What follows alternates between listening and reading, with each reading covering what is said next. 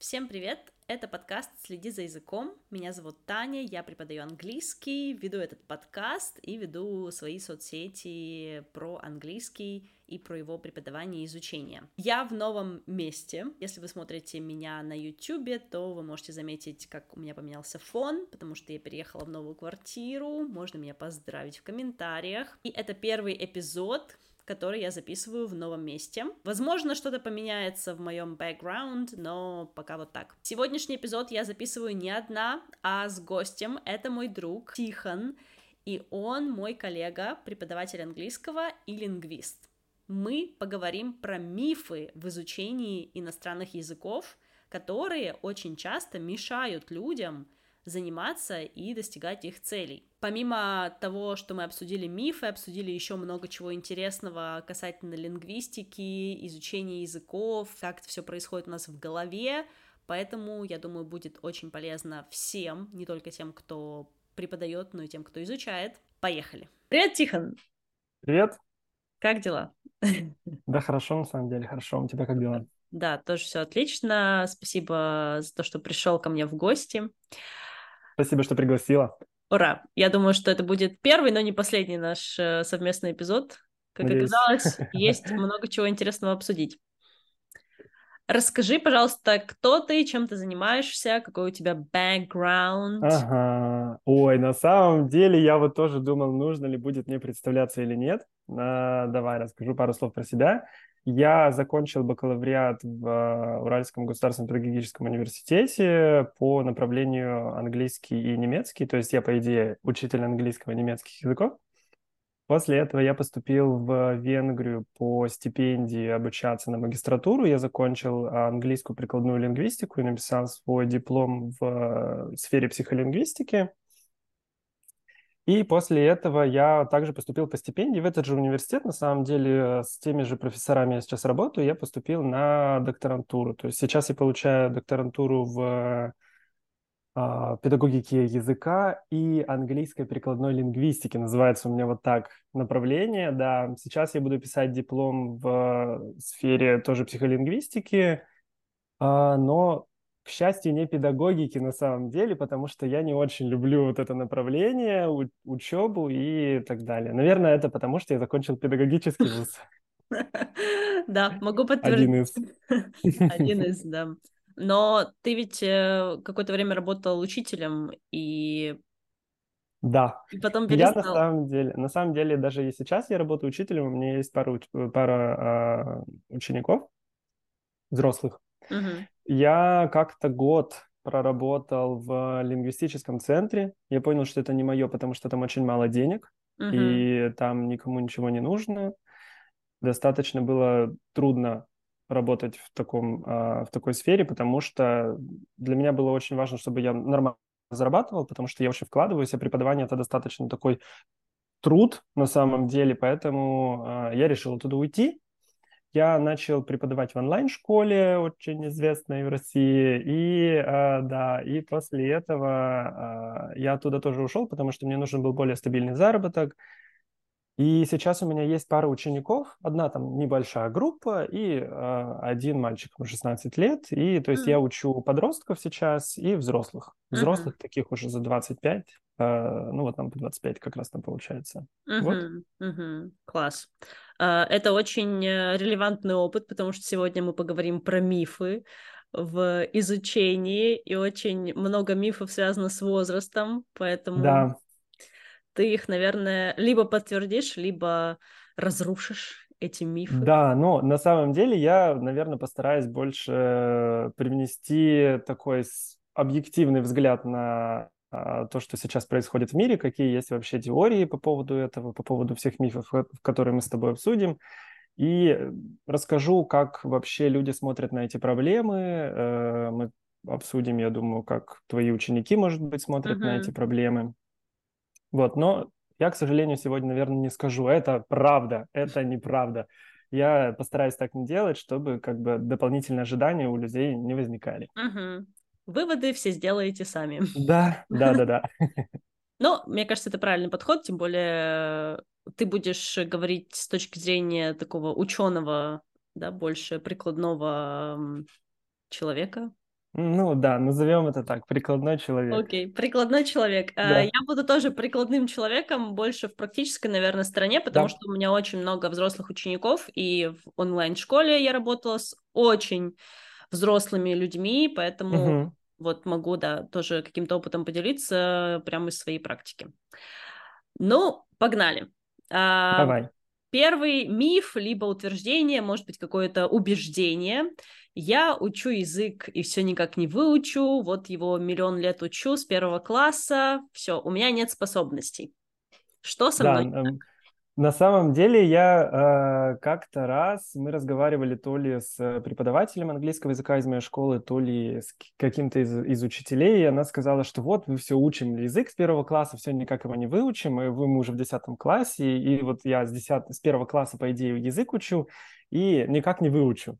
И uh-huh. на самом деле я начал учить язык где-то в девятом, восьмом, девятом классе, то есть мне было где-то 14-15 лет, я только тогда начал учить язык сейчас я недавно осознал, что я учу его уже больше 10, но я его не использую как... Не то, что не использую, я его не учу, uh-huh. я учусь на нем. То uh-huh. есть я больше двух лет уже не использую язык как что-то, что я учу. Это что-то, что я использую в профессиональной деятельности. И э, мне всегда тоже это было странно, почему, ну, правда, учим уже столько лет, и вот никак у нас ребята не могут разговаривать, и в России на самом деле э, не разговаривают люди на английском языке, но uh-huh. учат все с первого класса. Uh-huh. То есть у нас обязательно, по-моему, была какая-то программа. Ну, я вот э, в своей школе со второго класса. Вот, я знаю, да. что многие, да, с первого учат. Вот, и, значит, в России. Я, на самом деле, когда я сюда переехал, я здесь очень сильно удивился факту о том, что ребята все разговаривают на английском. То есть mm. тут даже люди, которых а, нет места жительства, которые живут на улице, они могут попросить у тебя денежку на английском. Серьезно? Да. То есть э, в школе было у них другое образование по английскому. То есть английский был, видимо, другой, и они как-то вот получили эту информацию. И здесь, на самом деле, я считаю, что вступает очень важный момент мотивации, uh-huh. потому что э, когда тебе насильно дают этот язык, ты его не учишь. Ты его учишь только тогда, когда у тебя есть мотивация к этому э, языку, то есть у тебя есть какая-то цель, может быть. Там на самом деле мотивация строится по-разному, поэтому один из таких факторов – это вот цель. И если ты идешь к какой-то цели, и тебе для достижения этой цели нужен язык, причем цель не должна быть «я хочу знать язык на uh-huh. C1», или там «я должен знать язык на B1». Это ничего вам не даст, то вы его нигде не используете. Uh-huh. И цель может такая быть, что я хочу, например, учиться за границей, но для этого обязательно нужен язык. То есть язык должен становиться, ну, я считаю, что это должен быть, должно быть такое средство – uh-huh. а, с, с помощью которого вы получаете то, что вы хотите. И вот вся эта мотивация, она помогает человеку начать изучать, потому что человек чувствует потребность в этом, и он начинает э, как-то направлять свои силы на изучение языка и, соответственно, добиваться цели, но, он не, но цель была не язык, а он просто как бы параллельно шел и выучил этот язык. И э, мне кажется, что, например, ребята, которые здесь учатся и которые в школу ходят, и которые в университете, они все знают язык, потому что вокруг э, люди на самом деле выросли в окружении иностранцев. Здесь всегда есть туристы, здесь mm-hmm. всегда есть люди, которые разговаривают на английском, потому что венгерский очень сложный язык, и я вот сейчас учу, у меня А2. Mm-hmm. Да, но я прям чувствую, как мои ученики страгл с английским на уровне А2, потому что я также делаю э, э, все это только с другой точки зрения. И я понял, что здесь многие знают английский просто потому, что он везде был вокруг.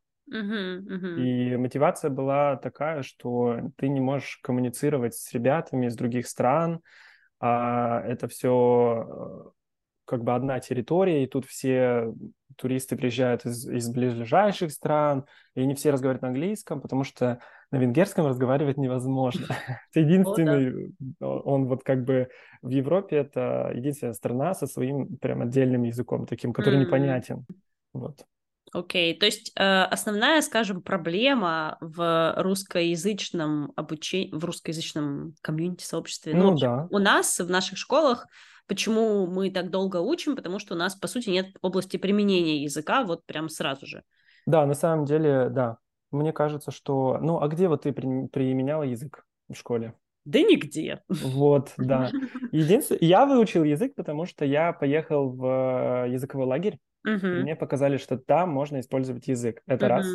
Второе, я съездил как-то в Чехию с э, школьной олимпиадой, что-то в седьмом классе, по физике. Mm. И да, я выиграл международную олимпиаду по физике в седьмом классе, wow. но не пошел по этому пути. И я там понял, что на самом деле я могу использовать язык для того, чтобы общаться с другими людьми. И это было очень круто. Я понял, что общение с людьми строится через язык. Не могу с ними общаться, если я его не знаю. А английский mm-hmm. язык можно использовать везде, что mm-hmm. мне очень понравилось. Mm-hmm. Тогда я понял, хм, а может быть, все-таки надо, наверное, начать учить язык. И в это же лето я поехал в английский лагерь, и там я понял, что супер, я хочу работать в этом английском лагере. Я прошел mm-hmm. обучение, съездил и начал работать. И да, в это да, время параллельно я начал учить английский язык в э, лингвистической школе, и все, и как-то так пошло-поехало, и вот я здесь изучаю лингвистику в докторантуре. Опа-на! А все началось с Чехии, да, и с Олимпиады? Да, да, да, по физике. Прикольно. Слушай, ну вот я, например, э, родилась и выросла, ну, основное свое детство и отрочество я провела угу. в Нижневартовске, это супер маленький город на севере, ну, на севере Урала, можно сказать. Uh-huh. И там, конечно, ну, я вообще даже не знала ни про какие программы международные, какие-то обменные.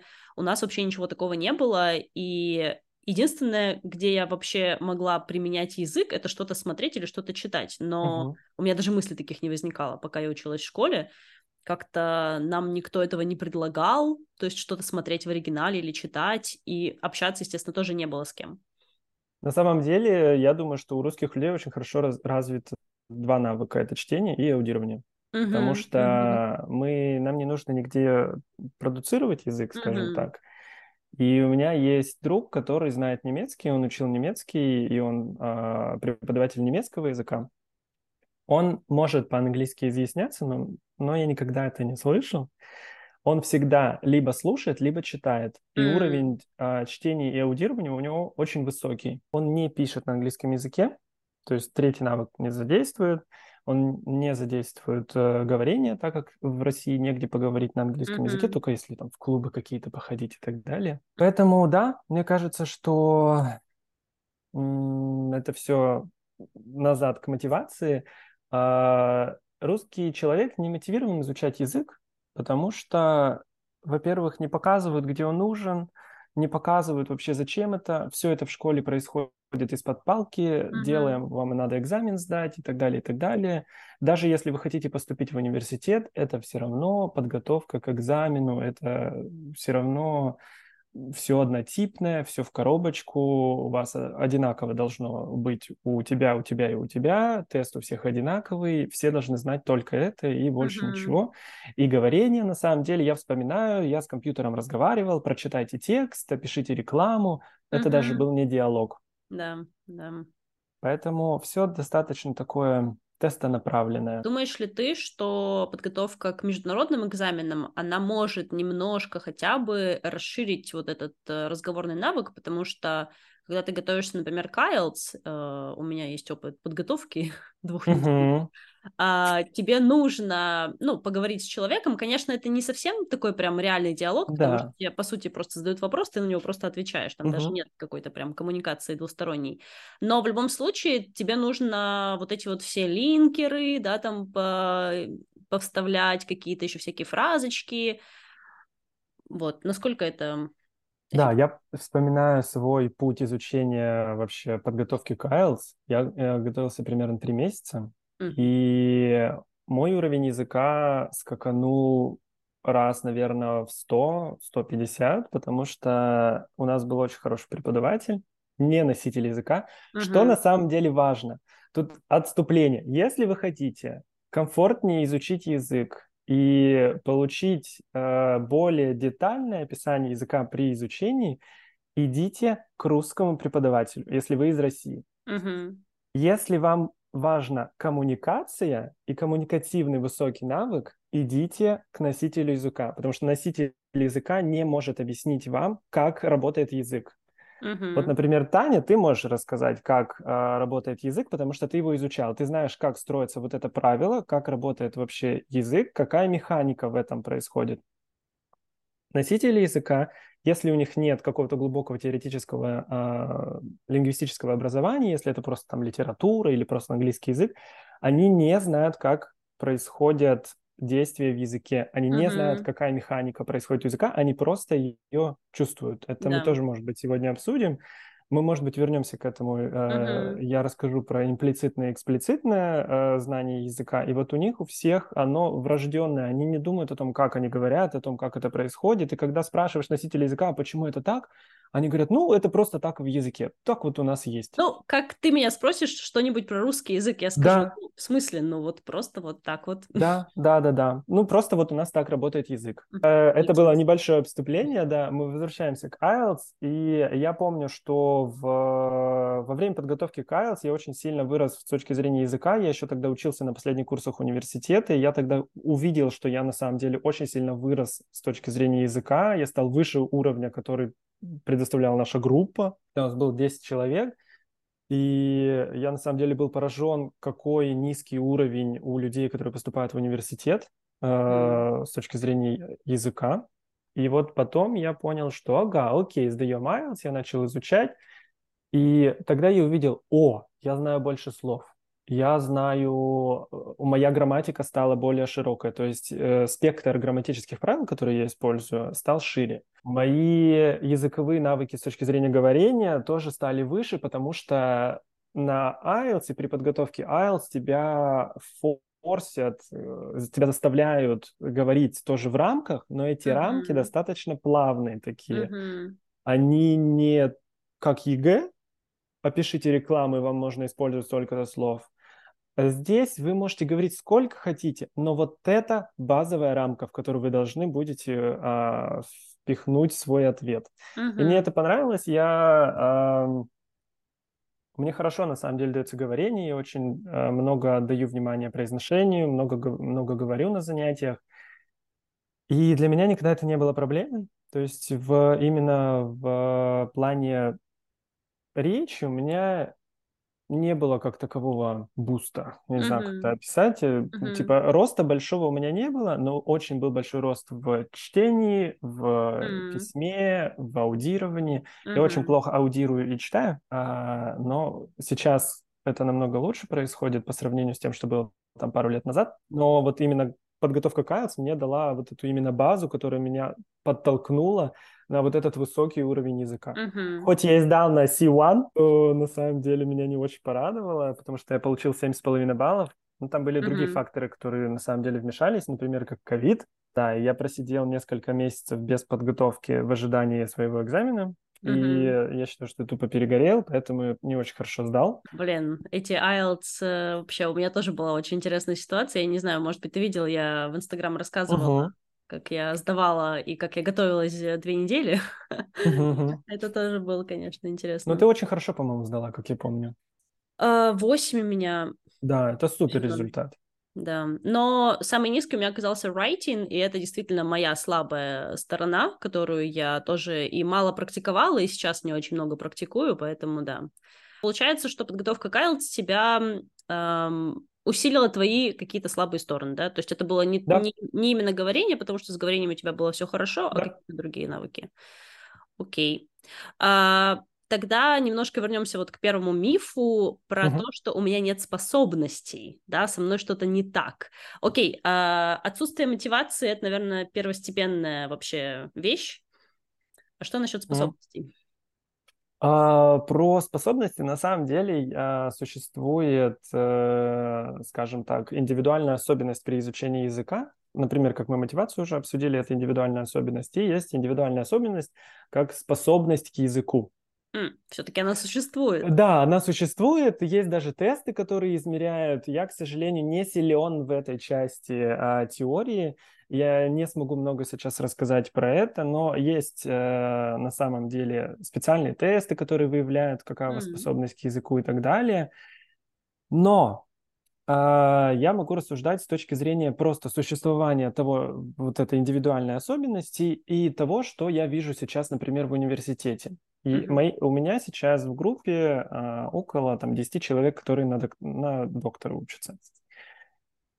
Со мной было 40 человек, которые учились на магистров. И невозможно, чтобы у всех людей была способность к языку. И я встречал людей, которые, например, у них прям четко я вижу, что э, этот человек способен изучать языки. Это означает, что он их очень быстро а, берет, он их очень быстро и начинает использовать, он быстро начинает их понимать, как это все происходит, он быстро начинает говорить, то есть он связи в голове выстраивает очень быстро. И таких человек у меня было всего два в моей жизни. М. Мы как-то, значит, а, на первом курсе магистратуры нам нужно было учить венгерский язык как обязательный. Мы, значит, пошли, было примерно 15 человек, и вот 10 из них там вообще полный ноль был, потому что они не могли понять базовые а, правила. И был один парень, который брал почему-то все на лету. Я никак не мог понять, как он так быстро это, а, как он так быстро решает в голове эти связи, как он их быстро так устанавливает. И он начинал, он уже говорил какие-то фразы, причем материал был тот, который нам дают. И он Мгм. использовал этот материал, он был ноль в языке, когда пришел на эти курсы, и он использовал тот материал, который нам давали. Это были базовые предложения, очень простые, типа в холодильнике лежит лимон, там вот такие были у нас предложения. И он это очень быстро говорил, он не боялся говорить. Парень из Марокко. И я всегда удивлялся, думаю, вау, как человек так может быстро начать использовать язык. Для меня, мне на самом деле достаточно трудно использовать язык, особенно вот, например, венгерский. Э, я могу заказать кофе, я могу там в ресторане, я могу базовый диалог поддержать, как дела и так далее, но больше я не могу. Хотя я Мгм. уже столько времени его учу, получилось уже полтора года, но мне, например, не дается так легко, как людям, которые со мной, например, также в группе. И я видел еще, у меня есть знакомая, это девочка из Кореи, она знает, значит, английский на очень хорошем уровне, она носитель корейского, она знает немецкий, она может Мгм. спонтанно тебе выдать фразу, что очень на самом деле важно, потому что когда ты можешь спонтанно выдать фразу на языке, на, это называется target language, как Мгм. это? Мгм. Ну, твой Целевой язык. изучаемый, изучаемый, да. Да, изучаемый язык, то есть она может очень быстро выдать фразу на изучаемом языке, и плюс она получила тоже А2, по-моему, в венгерском. И я вижу, что она может использовать. Она использует немецкий, она использует английский на повседневной основе, соответственно, естественно, корейский. Мгм. Я вижу, что эти люди, им проще дается изучение языка, им проще дается его использование, но это не означает, что все остальные люди не могут их использовать, не могут также Мгм. изучать. Это может занять какое-то просто достаточно чуть, может быть, побольше времени, но это никогда не является определяющим фактором при изучении языка. Вне зависимости, есть у вас предрасположенность к языкам или нет. Слушай, ну я Это- всегда люблю говорить своим ученикам, что если ты говоришь на русском, например, то значит ты можешь изучить другой любой язык. Не знаю, насколько это научно обосновано, но кажется, как будто makes М. sense. Э, На самом деле, сейчас, когда я обучаю ребят, которым уже за 20, там, за 25 лет, я понимаю, что им очень трудно учить английский, Мгм. потому что в английском языке нет падежей, следовательно, нет Мгм. окончаний, и это очень сложно русскому человеку. То есть мы не можем сказать а, в английском языке фразу что-то типа... Слушай, самый банальный пример. Мне Давай. нужно что-то, да, и они и всегда хотят начать с me, вот это вот, или my, короче, ну, Да, да, например, вот так, да. И эм, я все время говорю на занятиях, что нет в английском языке окончаний, в английском языке Мгм. нет падежей. Английский язык — это лего.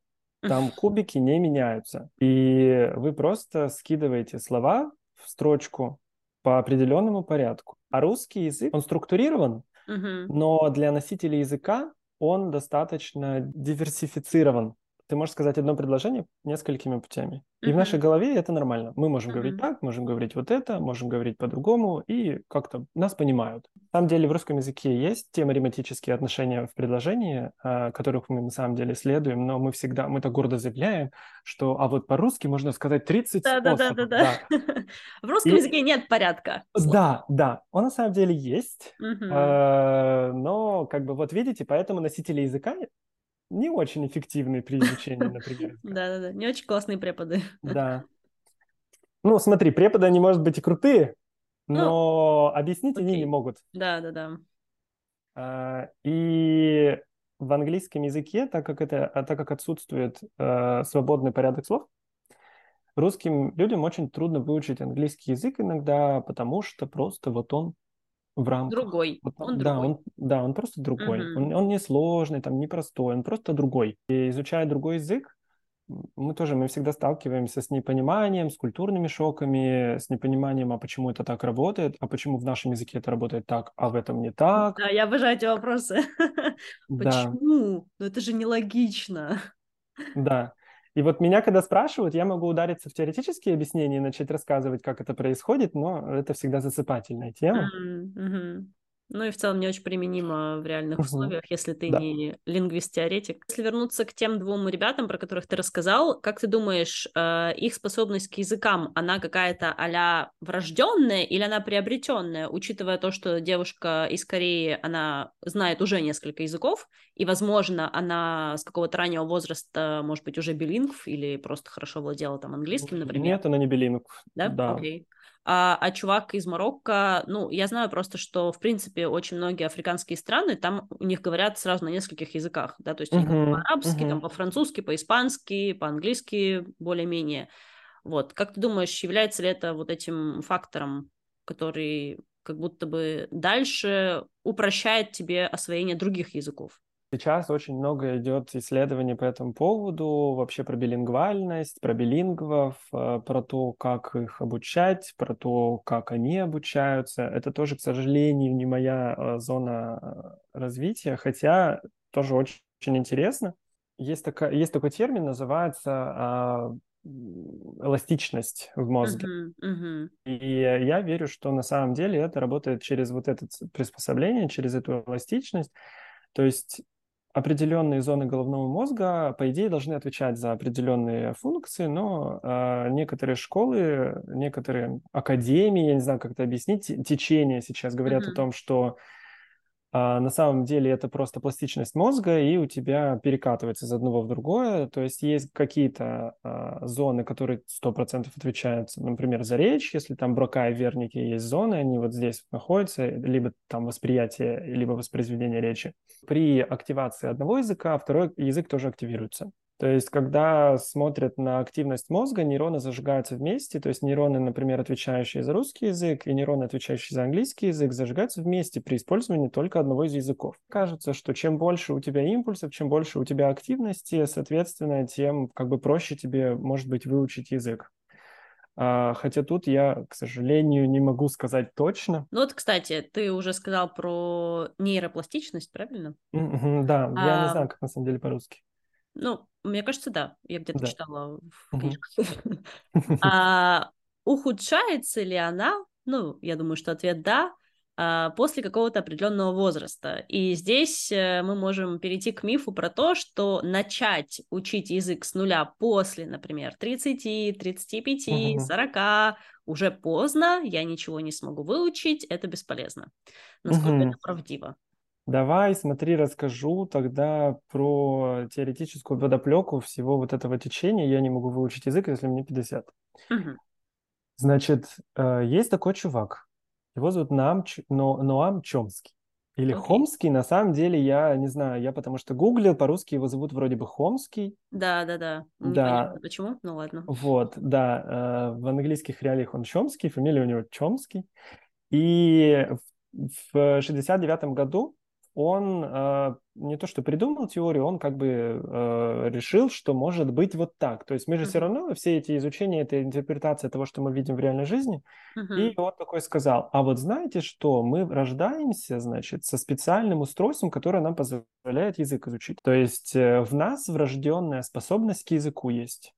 То есть ребенок рождается, и он начинает принимать язык из всех э, сторон жизни, то есть родители с ним разговаривают, он где-то гуляет, он слышит, и все это записывается через вот, этот, через вот это устройство, и он начинает разговаривать, использовать язык, в общем-то. Есть гипотеза, называется гипотеза критического периода, я себе выписал, потому что я не знаю, как она по-русски называется, Окей. а она, э, значит, эта гипотеза гласит, что мы можем выучить язык только до периода полового созревания. Половое созревание вы после него не выучите. Mm-hmm. Это как бы сильная теория, это о том, что вы никогда не сможете больше овладеть другим языком.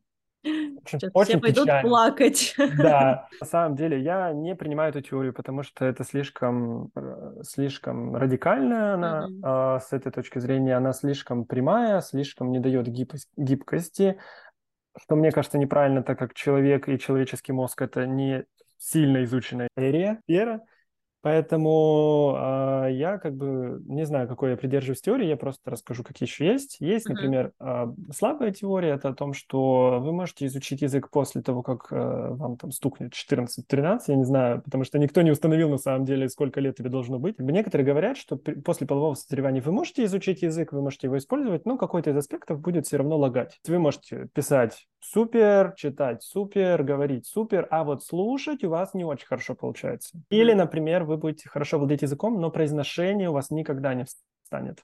Угу. Никогда не будет такое, как, как, как, скажем, у носителей языка. Это угу. тоже отдельная тема, на самом деле. Я не помню, есть ли у нас в мифах. Да, есть. Окей, тогда поговорим про это позже. Ага.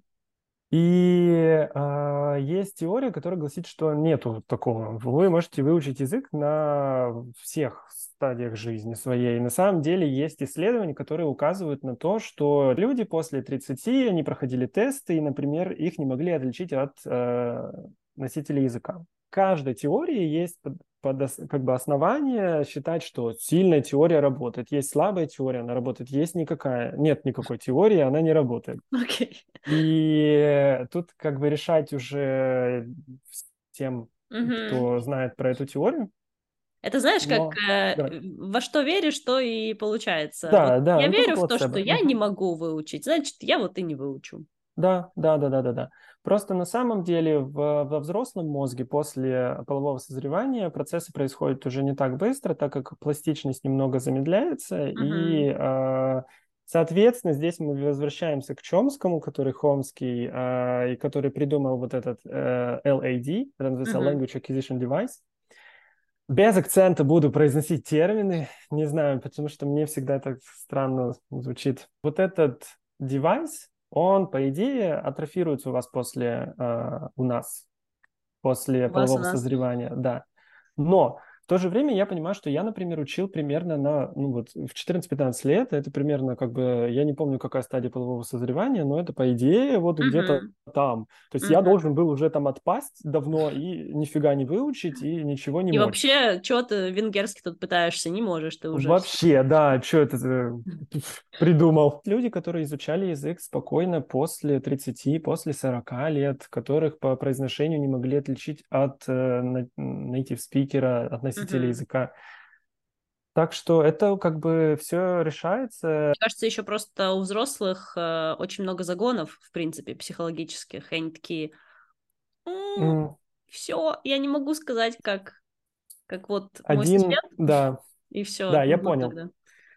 По этому поводу могу сказать, что один из факторов, почему взрослые люди не могут выучить язык, это потому что социальный круг у них меньше. Социальное окружение, которое может ага. помочь тебе, например, выучить язык. То есть mm. даже если ты переедешь в другую страну, uh-huh. да, у тебя там не так будет много друзей, uh-huh. которые, с которыми ты сможешь общаться и, соответственно, практиковать английский. Чем старше мы становимся, тем меньше у нас социальное окружение, оно становится уже, соответственно, у нас меньше контактов, меньше контактов с другими другими людьми при использовании языка, и, соответственно, у нас просто меньше возможностей использовать язык. Хотя, mm. когда, например, мы были подростками, там было очень много людей, и если бы мы использовали язык тогда, то, соответственно, мы бы его легче mm-hmm, выучили. Mm-hmm.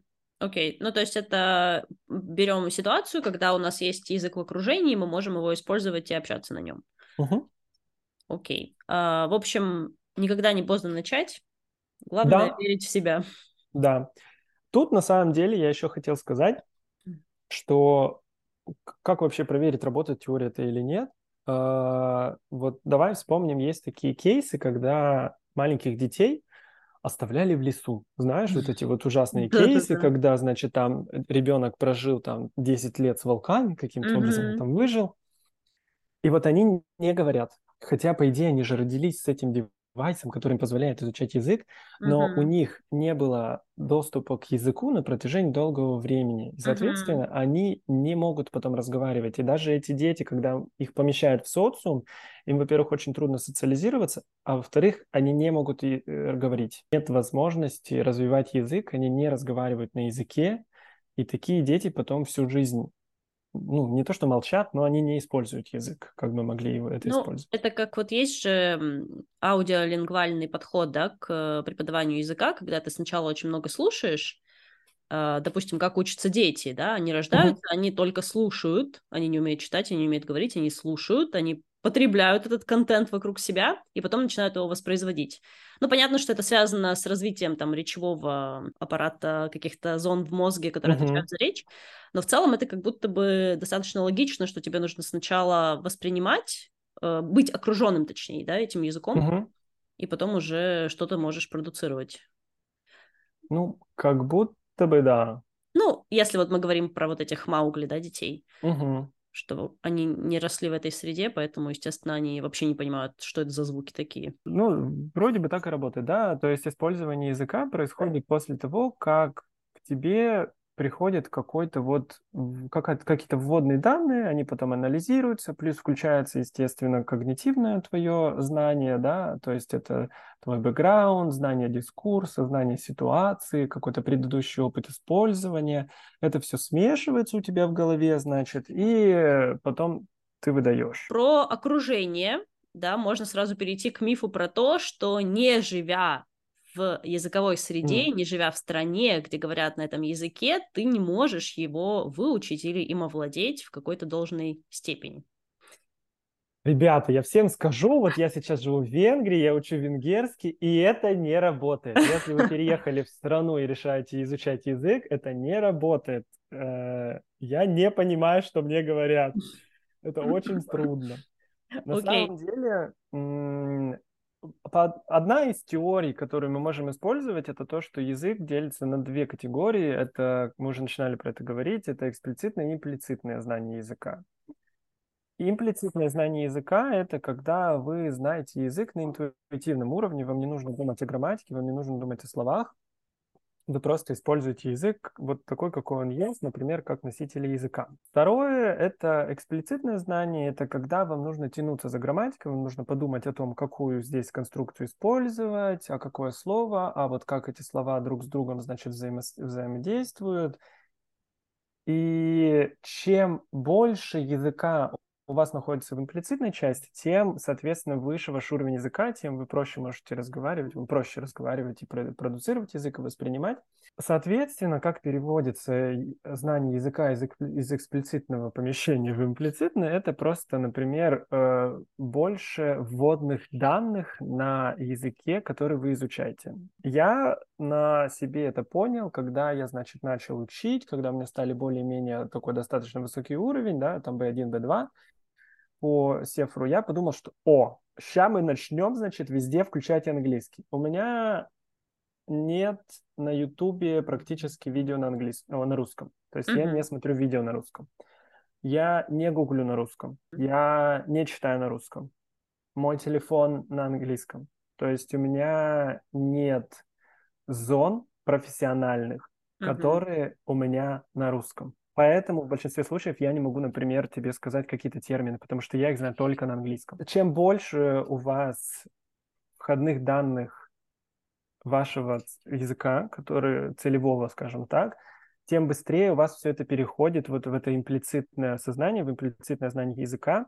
То есть чем больше повторений, чем больше вводных, вводного стимула, а, чем больше материалов, чем, там, чем больше вы себя окружаете языком, который вам нужен, тем проще и быстрее вам его выучить. Соответственно, по идее, при переезде в страну изучаемого языка вы должны, по идее, быстрее это все а, изучить, быстрее начать на нем разговаривать, читать, писать и так далее, и слушать. Э, на самом деле, когда я хожу по Будапешту, я много чего понимаю, потому что я много что вижу, э, такой визуальный, во, визуальный вводный данные мне даются очень просто. То есть я вижу слова, я понимаю, что они значат, я понимаю там смысл рекламы и так далее. Ну вот продуцировать я только не могу, потому что мне сложно достаточно, так как там очень сложный флективный язык. здесь мне, к сожалению, это не помогает. То есть я нахожусь в стране изучаемого языка, но у меня не такая высокая мотивация для его изучения, поэтому, может быть, как бы, как бы эти факторы два наслаиваются, и я, может быть, не так могу э, хорошо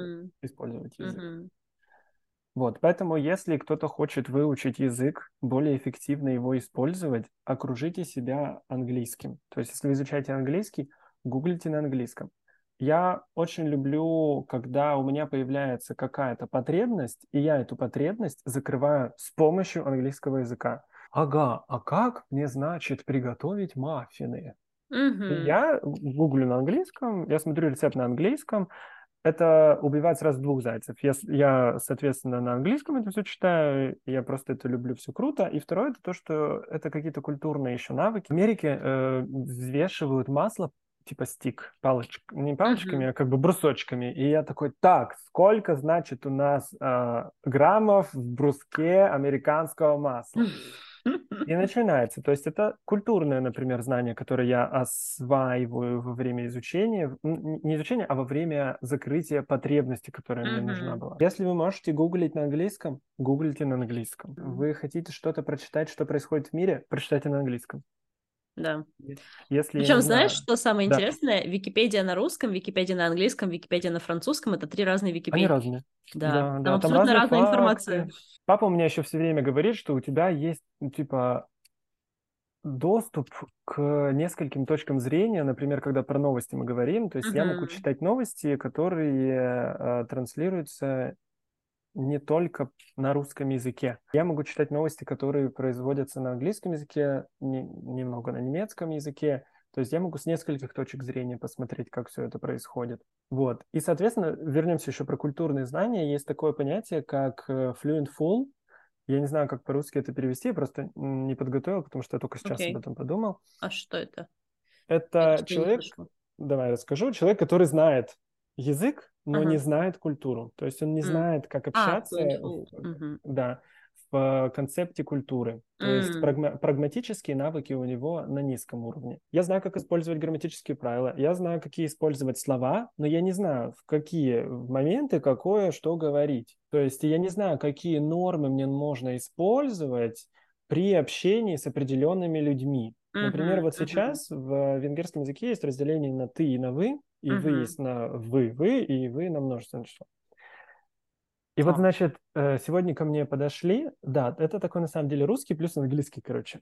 И uh-huh. ко мне сегодня подошли и спросили, как пройти до метро. Я говорю, а я понимаю, что я не знаю, как сказать на вы, я потому что у нас все время на ты на уроках.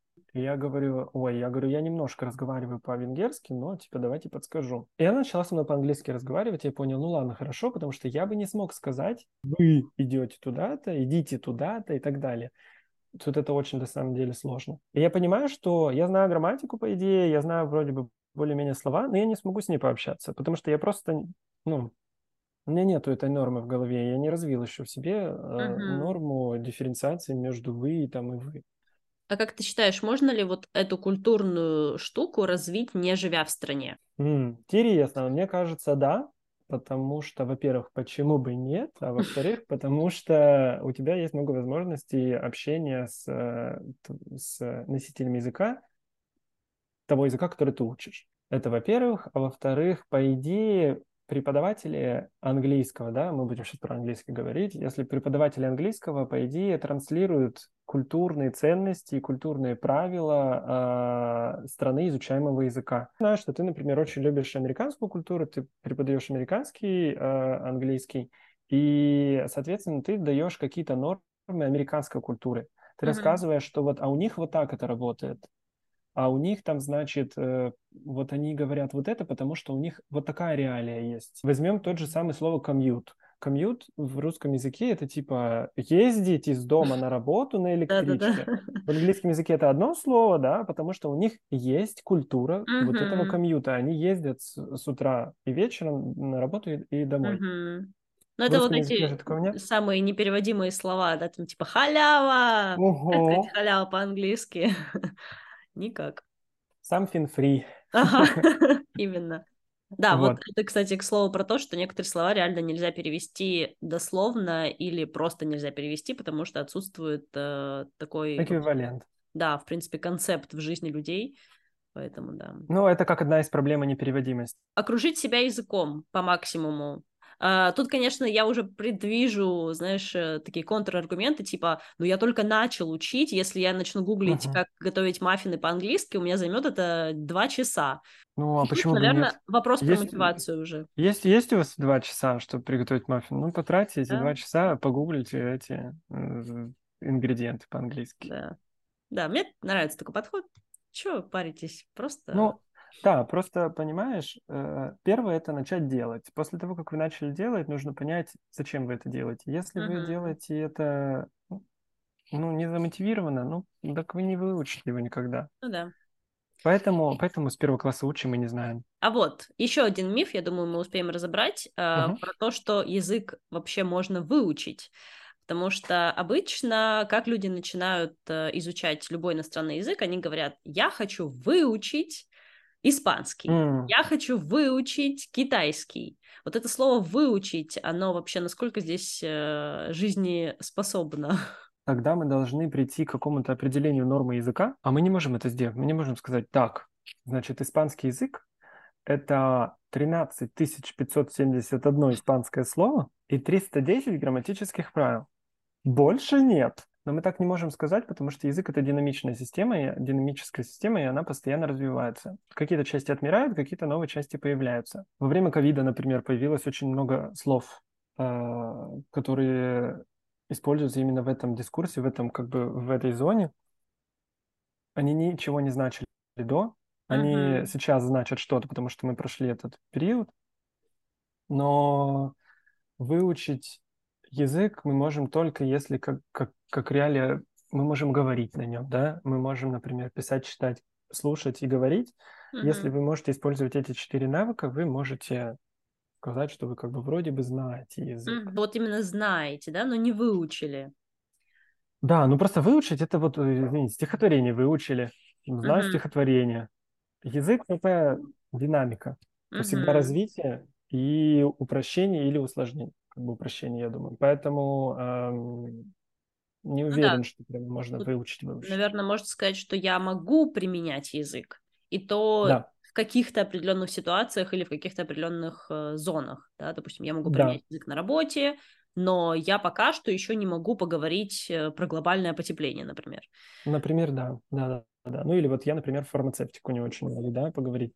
Я, мой уровень языка позволяет мне говорить о фармацевтике, но, например, о каком-то глубоком понимании я Угу. Нет, не могу. Ну, тут еще, наверное, упирается в то, знаешь ли ты про фармацевтику что-то в принципе. Да. Язык это, это такое скопление кучи факторов, которые люди на самом деле не рассматривают и всегда думают, что язык это что-то вот одно. В русском языке очень сильно формалистический структур... структурный подход.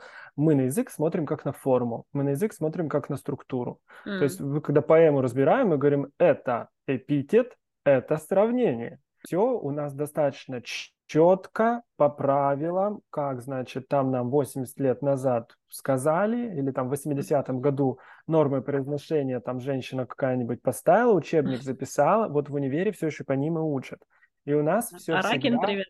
Да, у нас все всегда про форму ага. в русских реалиях. Поэтому, когда человек говорит, я хочу выучить язык, в голове сразу, скорее всего, типа, а, надо знать слова, надо знать правила. Про коммуникацию вообще никто не говорит. То есть не то, что я хочу разговаривать с людьми на английском языке, или там я хочу писать на английском языке. Мы об этом не думаем. Мы всегда думаем о том, что знание это что-то, что мы должны иметь. Вот, то есть что-то что в виде формы, как-то структуры, но не с точки зрения коммуникации. И возвращаясь к тому, что мы должны тогда определить какую-то норму, если вы хотите выучить, да, то у нас должна быть норма, но норма не может существовать, потому что язык меняется и развивается. Да. И говоря про носителей языка, что я хочу выучить язык, как и говорить как носитель, а, насколько это вообще тоже правдоподобная штука, реалистичная, что есть говорить как носитель? Угу. Ну, тут уже больше я буду использовать свой бэкграунд, нежели какие-то терминологические мои знания и знания uh-huh. теории, потому что я не изучаю эту, эту, эту сферу. Вообще, когда мы говорим про норму и про носителя языка, который якобы является нормой, я всегда напоминаю о том, что носители языка 300 тысяч. Они все разные. Носители языка из Шотландии или носители языка из Ирландии или носители языка из Лондона? А в Лондоне в какой части? Поэтому это все носители языка. Они родились с этим языком, они разговаривают на этом языке. Это все английский. Может быть, носители языка из Индии? Да, из Индии, из Австралии, из Новой Зеландии, из Америки, из Латинской Америки. То есть uh-huh. там на самом деле, когда ты начинаешь думать о том, что ты хочешь говорить как носитель языка, а с, вот я всегда думаю, а с какой точки зрения ты хочешь? Ты хочешь писать как носитель языка? А тогда где мы такие можем найти нормы? Да, uh-huh. мы можем только аутентичные тексты, например, начать читать. Читайте аутентичные тексты. Чем больше вы читаете аутентичных текстов, тем больше запоминается все, тем больше вы можете использовать эти все правила и реалии. Если вы хотите, например, разговаривать как носитель языка, ну, выберите себе норму, выберите uh-huh. себе, я не знаю, мне очень нравится, как, например, разговаривать в Великобритании. Я вообще улетаю по разным, короче, а, регионам Великобритании, как там все разговаривают. Мне очень нравится, как разговаривают в Шотландии, мне очень нравится, как разговаривают в Лондоне, мне нравится, как разговаривают на юге страны. Я могу варьировать эти акценты, например, у себя в голове, и я могу использовать другие, например, слова в зависимости от того, какой регион я хочу сейчас представлять. Мне просто нравится это. Я получаю удовольствие от, от практики какого-то акцента. Mm-hmm. Поэтому, например, я думаю, окей, ну я буду разговаривать, ну, примерно вот так. И, ну и практикуйте просто в эту сторону окей, как носитель языка, ну хотя бы как какой-то из вот этих вот многочисленных ребят, которые представляют язык, вы можете просто для себя выбрать и как бы пытаться на нем разговаривать. Но нормы как таковой нет. Когда система динамическая, там отсутствует практически норма. Норма это только то, что она динамическая. Класс. Да. Еще просто меня всегда ставит в ступор вот это самоопределение, говорить как носитель, потому что, да, носители делятся по регионам, плюс они делятся по возрастам, да, я хочу говорить как носитель, uh-huh. которому 25, и у него вот такой uh-huh. вот бэкграунд. Я не знаю, он там учился в Оксфорде, а потом поехал в Канаду, и у него теперь акцент вообще что-то смешанное. Да. Или я хочу говорить как, э, не знаю, Анджелина Джоли с ее акцентом, например, или с ее вокабуляром, потому что словарный запас тоже у всех разный в зависимости от образования, угу. сферы применения и так далее. Это очень, на самом деле, крутая штука. Вы можете использовать это как инструмент для изучения языка. Я это использовал как инструмент, потому что мне нравилось там, как говорят, не знаю, в Ирландии. Если я, если мне нравится произношение, да, ставить красивое, я хочу, значит, вот говорить как в Ирландии. Ну, так я просто над этим и работаю. Угу. Это как средство для изучения это как, это как язык для, как средство для достижения цели. Вот если вы, у вас есть какая-то цель в языке, то это, например, говорить как какой-то из э, представителей английского комьюнити. Можно Тогда как нужно как... выбрать хотя бы примерно, да, да какую-то географическую локацию или... Да, да, да, да, да, да. Я хочу говорить как представитель королевской семьи. Все, да, знаешь. да. Два процента разговаривают в мире как королевская семья. Поэтому как средство это классная штука при изучении языка. Мне очень помогла. Я не люблю русский акцент. Мне не нравится, как он звучит. Хотя, переехав сюда, я понимаю, что русский акцент и вообще акцент страны, из которой ты приехал, это твой культурный опыт. Это mm-hmm. то про то, кто ты есть, это mm-hmm. про то, откуда ты, какие у тебя корни, какой у тебя исторический бэкграунд, что ты представляешь, какие ценности у тебя есть и так далее.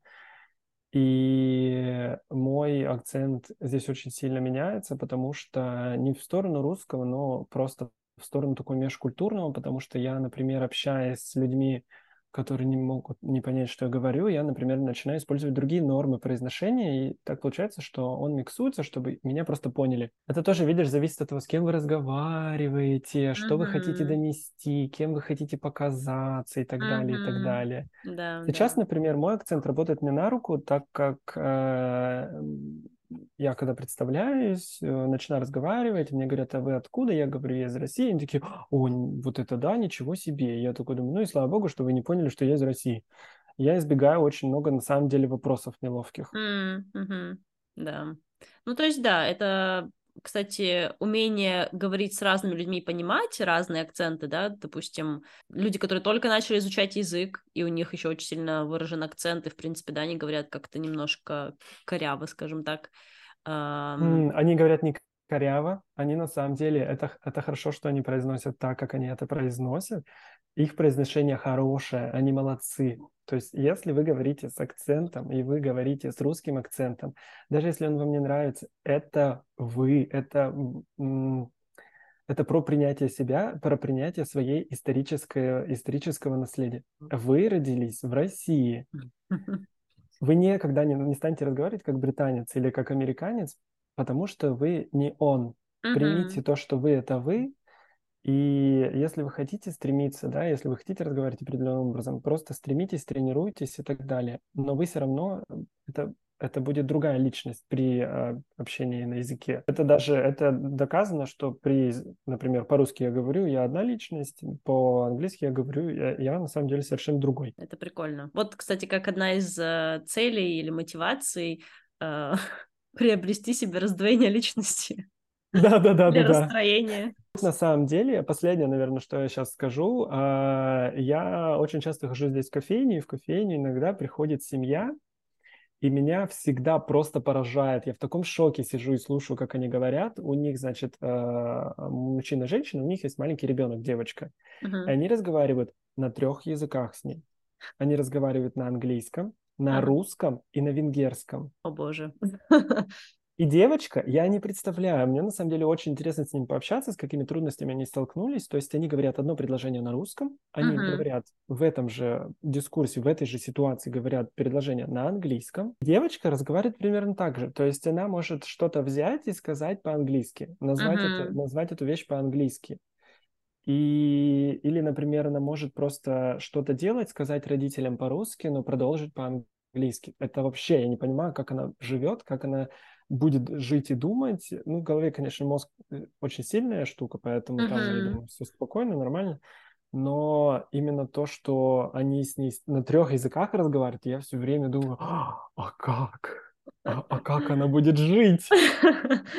Да, тем более такие разные языки, особенно там еще венгерский. Да. Спасибо. Наверное, мы на этом будем э, завершаться. Было очень интересно. Я уверена, что мы с тобой еще встретимся и поговорим про какие-то другие штуки, потому что у да. тебя классный э, опыт и багаж знаний, и очень хочется побольше поболтать про всякие языковые реалии и не только языковые.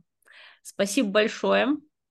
Спасибо, что пригласила. Мне было очень приятно пообщаться. Класс. Ну все, до новых встреч.